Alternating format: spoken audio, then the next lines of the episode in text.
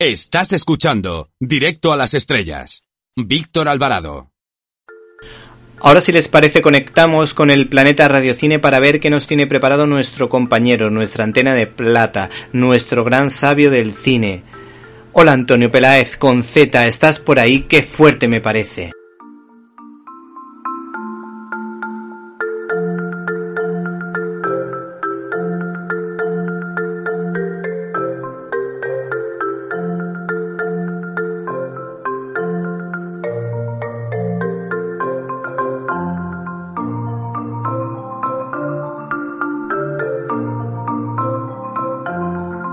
¡Qué fuerte!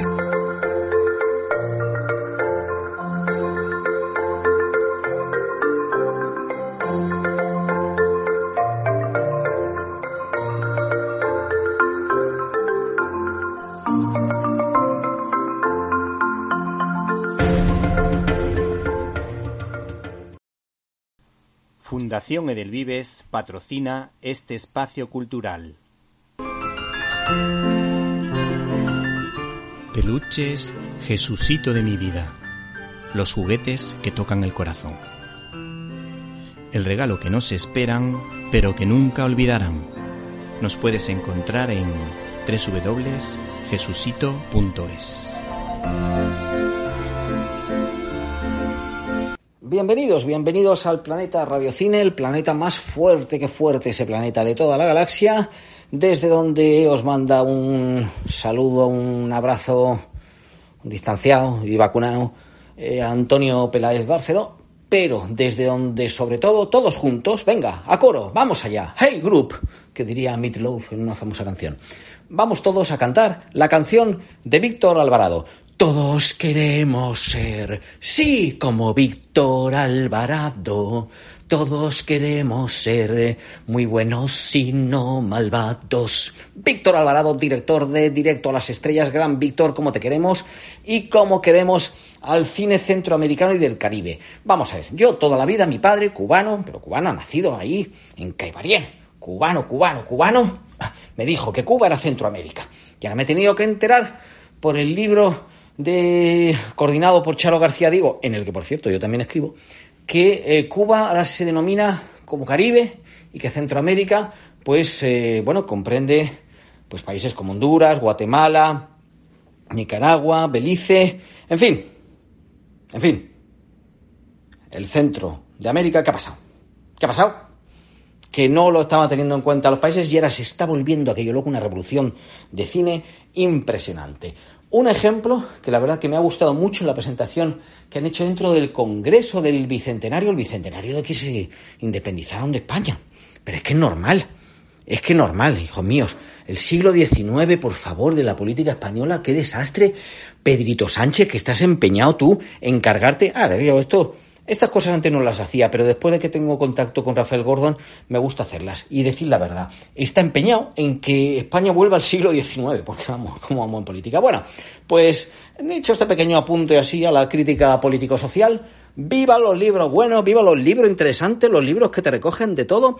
Viva Cine Centroamericano y Caribeño siglo XXI, coordinado por Charo García Diego, colección cine periférico de Extravertida Editorial, que acaba, acaba ahora mismo de salir, que es que la primera edición es de octubre de 2021, o sea... A ver, espérate, me estoy dando cuenta, si es de octubre de 2021, esto, esto ni ha salido, esto es una premiera absoluta total, con capítulos de... Atención, que es que la cosa eh, tiene, tiene su...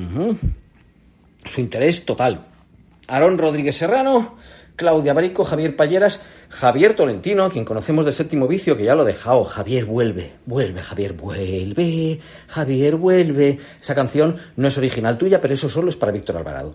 Bien, pues eh, Javier Palleras, no sé si lo he dicho, Jorge Fernández Mayoralas, Álvarez, Karen Pou, Luis Fernando Trujillo, María Lourdes Cortés, Miguel Martín, Rafael Gordon.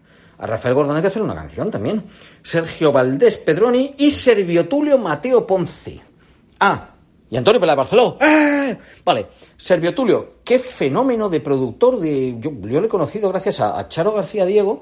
Y bueno, también ahora conocí un poco más gracias a un amigo hondureño que he hecho aquí en, Toronto, nuestro querido, queridísimo José Matute. Claro que sí. Pues resulta que eh, Servio Tulio estuvo en la Escuela de San Antonio de los Baños de Cuba en el año 1998 y su profesor eh, preguntó a los alumnos que había allí, bueno, decidme, que allí hay alumnos de todos los países de Hispanoamérica.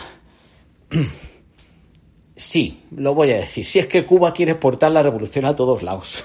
que es que es que yo lo he vivido, hijos míos, lo de Cuba. Ay, Fidel Castro, cómo nos fastidiaste la perla del Caribe. Bueno, pues el caso es que el profesor preguntaba y entonces pues había argentinos y decían, ah, pues imaginaos, pues pensando ahí, ah, qué película cogeré yo del cine argentino, tal. Los mexicanos, ah, qué película cogeré yo del cine mexicano, colombiano, lo que sea. Pero es que en Honduras tenía el problema que le tuvo que decir, profesor, es que no hay película de Honduras. En el año 2000 ya se estrenó una, pero no había películas de Honduras. Y ahora sí, sí que hay cine hondureño y nos habla de ello Servio Tulio, por supuesto, Servio Tulio Mateo Ponce, claro que sí que hay que decir el nombre completo.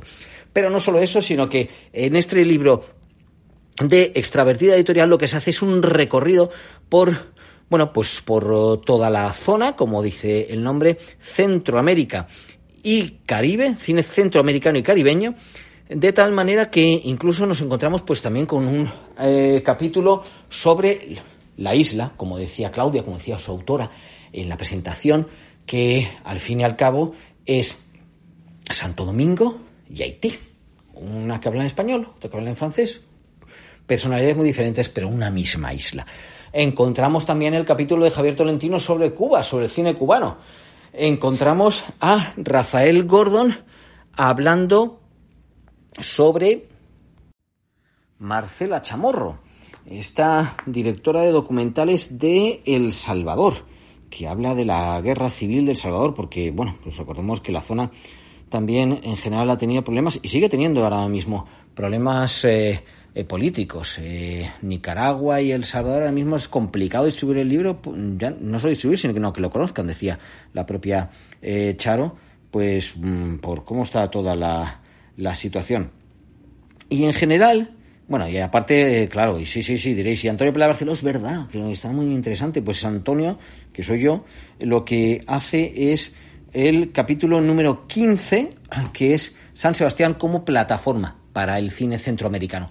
Las ventajas que, porque luego resulta que en sección oficial no se, no se elegido ninguna película, pero como a raíz del apoyo de cine en construcción principalmente, de esta eh, pues, eh, plataforma de producción que creó San Sebastián junto con el Festival de Cine de Toulouse y que ahora ha pasado a llevar solamente San Sebastián, que se llama eh, WIP, WIP Latinoamérica, así, vamos, de trabajos. Y donde ha premiado, por cierto, este año otra película centroamericana, pues se han podido producir y han podido salir, han podido ser premiadas en diferentes festivales, incluso proyectarse luego en San Sebastián, en la sección, eso sí, Horizontes Latinos, pues muchas películas centroamericanas de esa nueva revolución que está surgiendo en parte en Guatemala, con Julio Hernández Cordón y con eh, Jairo Bustamante, o del resto de producciones que se están haciendo en Centroamérica. Costa Rica es también un país que está muy, muy, muy activo últimamente.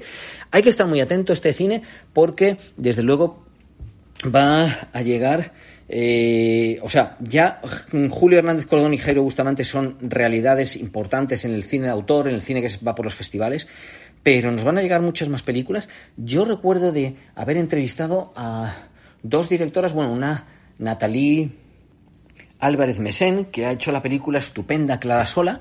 Eh, la entrevista la tengo por ahí en YouTube de Radio Cine. Por cierto, es que el Planeta Radio Cine me lo han pirateado y la web está un poco así, pero no os preocupéis. Podemos seguir escuchando todos los programas de Víctor Alvarado, Directo a las Estrellas, todo lo que sea. Bien, como os decía, pero que también hay mm, pues muchas directoras, directoras que están surgiendo de Centroamérica. Y en ese sentido, pues el primer capítulo que hace una mujer fundamental en el cine centroamericano, que es por supuesto, María Lourdes Cortés se llama Mujeres que filman mujeres. Ya solamente por ese capítulo, el detalle, el análisis, el interés que tiene a todos los niveles, a nivel académico, a nivel cinéfilo, a nivel curioso, a nivel, eh, si te estás relacionado con Centroamérica, lo que sea, ya solamente por eso merece la pena el libro. Pero ya si luego le sumas, claro, el capítulo de Rafael Gordon, mm, hemos hablado de Tolentino, Servio Tulio y sobre todo el de Antonio Pela Barceló, que es que le da una cosa, antes de las conclusiones que realiza eh, Charo García Diego, pues más que merece la pena. Está, eh, ya sabéis estas cosas, ¿dónde están? ¿Dónde está? En Amazon. ¿Por qué va a estar en Amazon? Claro que sí. Te lo puedes comprar para tipo Kindle o te lo puedes comprar en papel, ¿vale? En España, en Europa, en papel va a ser bastante fácil. Eh, por Hispanoamérica, mm, más o menos. Y por Centroamérica, mm, que lo tenéis en Amazon en Kindle. Así que no hay que perdérselo. Eh, la labor de compilación que ha hecho Charo García Diego es estupendo y sobre todo lo que os he señalado anteriormente.